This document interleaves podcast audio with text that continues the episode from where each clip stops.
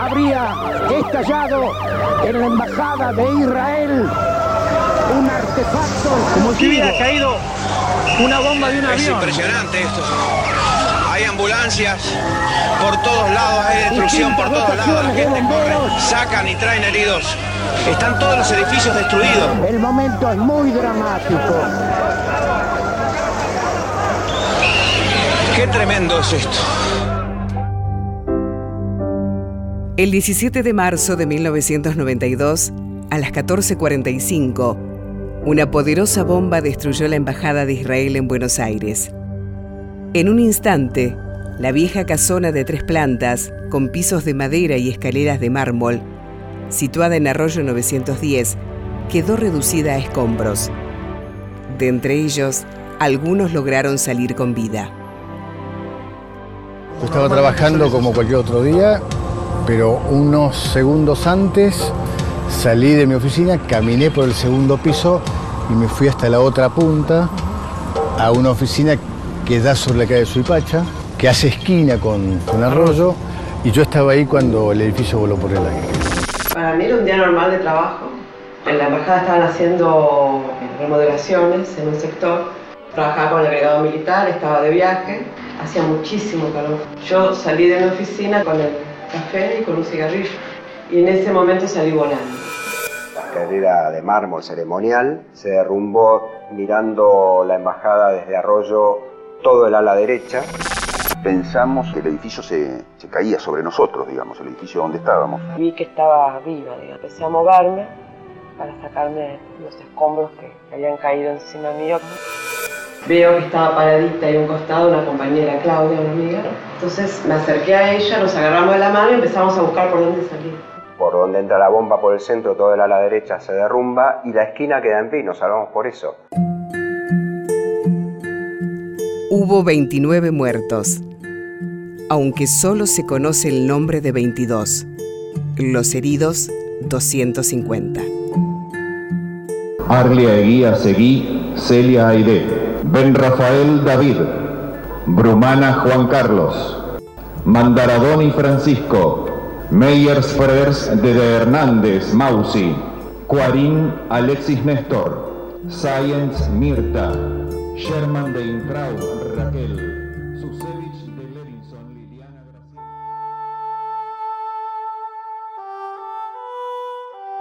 La bomba mató, sin distinción de origen, credo o nacionalidad, a personal diplomático, administrativo, peatones, trabajadores de la zona y vecinos. Ellos siguen vivos en el recuerdo de sus familiares. Era un, círculo de destrucción. Jamás había visto algo así. Mi suegro apareció el día viernes a la madrugada, a las 5 de la mañana. El único que vio el cuerpo fui yo. Para mi familia, mi suegro se fue un, un martes a trabajar como todos los días y no volvió. Eli fue mi esposa, mi amiga y la madre de nuestros cinco hijos. Quedó enterrada bajo los escombros en aquel día de horror. Padecí en primera persona el brutal atentado y también fui herido. A Marcela Drobra. Ella también tenía proyectos que los que planificaron el 17 de marzo también truncaron con ningún derecho. A las pocas horas conocimos exactamente el tema este en toda su extensión y desgraciadamente el cuerpo de mi hija fue encontrado 48 horas después del atentado. Son abrazos truncados, son hijos sin padres, son padres sin hijos y hermanos sin hermanas, son colegas y amigos que ya no están. Y los que quedamos somos sobrevivientes, vidas truncadas y vueltas a construir. Era la primera vez que Argentina registraba un atentado con muertos en una embajada extranjera. La bomba también alcanzó una escuela, una iglesia y un geriátrico. El entonces presidente Carlos Menem se pronunció en medio de la conmoción causada por el hecho. Está trabajando eh, la CIA en todo esto, están trabajando los servicios que hay aquí de la República de Israel. Se dice de la posibilidad de un coche bomba, Eh, otros sostienen que la explosión se produjo desde adentro del edificio. Tenemos la seguridad, en alguna medida, que son grupos fundamentalistas, sectores fundamentalistas, eh, y no podemos descartar la conexión de esos sectores fundamentalistas que se mueven a nivel internacional con algunos forajidos aquí a nivel nacional. La investigación quedó en manos de la Corte Suprema de Justicia de la Nación por tratarse de una representación extranjera. Carlos Susevich, querellante formal en representación de todos los familiares. Todavía no hemos reunido las suficientes pruebas para decir con absoluta certeza de que fue Irán y tenemos nuestra duda respecto si realmente fue así y si no se dejó de lado una pista muy importante que es la pista de origen siria en razón de que ocurrió el atentado en la época de la presidencia del señor Carlos Menem que era de origen sirio por supuesto y por orden de él no se avanzó en ese aspecto.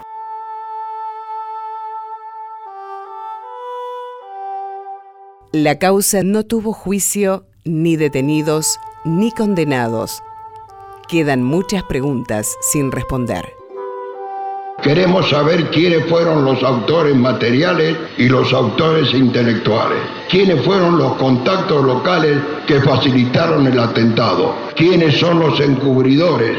Esos son los verdaderos socios del terror. Esto quiere decir que nosotros no tenemos todavía justicia, esto es la primera referencia, ¿no? La impunidad. El tradicional sonido de la sirena cada 17 de marzo recuerda el estallido, las vidas perdidas y aquellas que debieron resignificarse. La vida de uno es como un rompecabezas. El atentado lo que hizo fue desarmar ese juego, ese rompecabezas que yo había armado hasta ese momento. Y algunas piezas quedaron y otras quedaron rotas y otras desaparecieron. Y el tema es aprender a elegir las piezas que uno pone en la vida de uno, porque es fácil desarmar un juego, es difícil armarlo con sentido. Año a año, la sirena también nos recuerda la impunidad de los responsables. Seguiremos actuando, seguiremos exigiendo verdades. Esas son y serán siempre nuestras consignas. No olvidaremos nunca a nuestros seres queridos.